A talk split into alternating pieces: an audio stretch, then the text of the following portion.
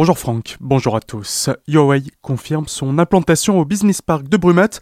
Le groupe chinois d'informatique a l'intention d'implanter en Alsace une usine de production qui générera à terme pas moins de 500 emplois. Le président de la région Grand Est, Jean Rotner, se réjouit dans un communiqué de cette annonce.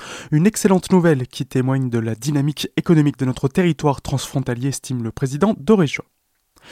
La ville de Célestat, au chevet des associations, hier soir, lors du conseil municipal, les élus ont voté à l'unanimité le déblocage d'une enveloppe de 250 000 euros destinée à être répartie entre 25 structures associatives célestadiennes impactées par la crise sanitaire.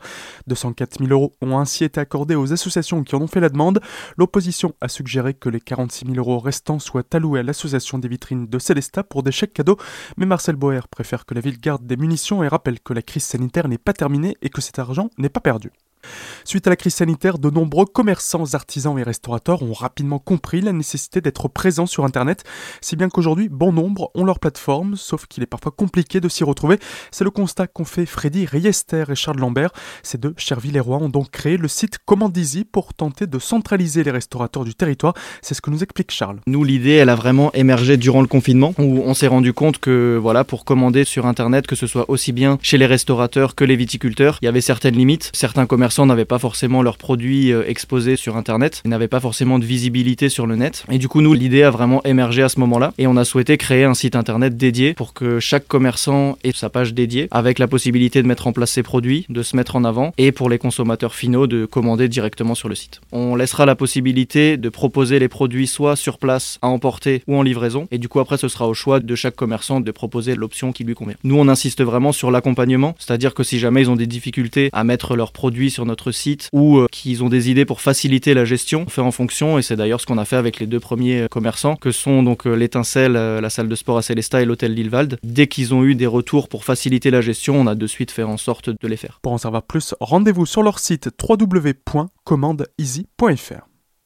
Le colmarien Jocelyn Peyret vient de faire paraître deux ouvrages engagés, pour ne pas dire militants, l'un sur une figure mulhousienne intitulée Dédé, 40 ans d'humeur graphique. On l'écoute. C'est vraiment un hommage à André Barnoin, dit euh, Dédé, un caricaturiste mulhousien qui a œuvré pendant une quarantaine d'années euh, dans les euh, mouvements, on va dire, de solidarité, la défense des précaires, tous les mouvements sociaux. Donc quelqu'un qui, sur Mulhouse, a énormément fait. Il a également participé à nombreux journaux de la presse alternative et il est décédé en fin avril dernier suite de la Covid. Et du coup, avec euh, l'Alterpress 68 à Mulhouse, on a décidé d'éditer un livre en hommage à Dédé. Donc c'est pas un roman, on a récolté quelques témoignages de sa famille ou de proches avec qui il avait travaillé. Et on a surtout mis en avant ses dessins, en sachant qu'il annonçait avoir plus de 6000 illustrations. Donc euh, l'ouvrage qu'on a fait paraître ne contient pas les 6000. On a fait une sélection de environ 250 dessins qui retracent un petit peu la vie de Dédé à travers sa présence dans la presse alternative. Ça a été un peu le fil conducteur. Et en même temps, il y a un côté actualité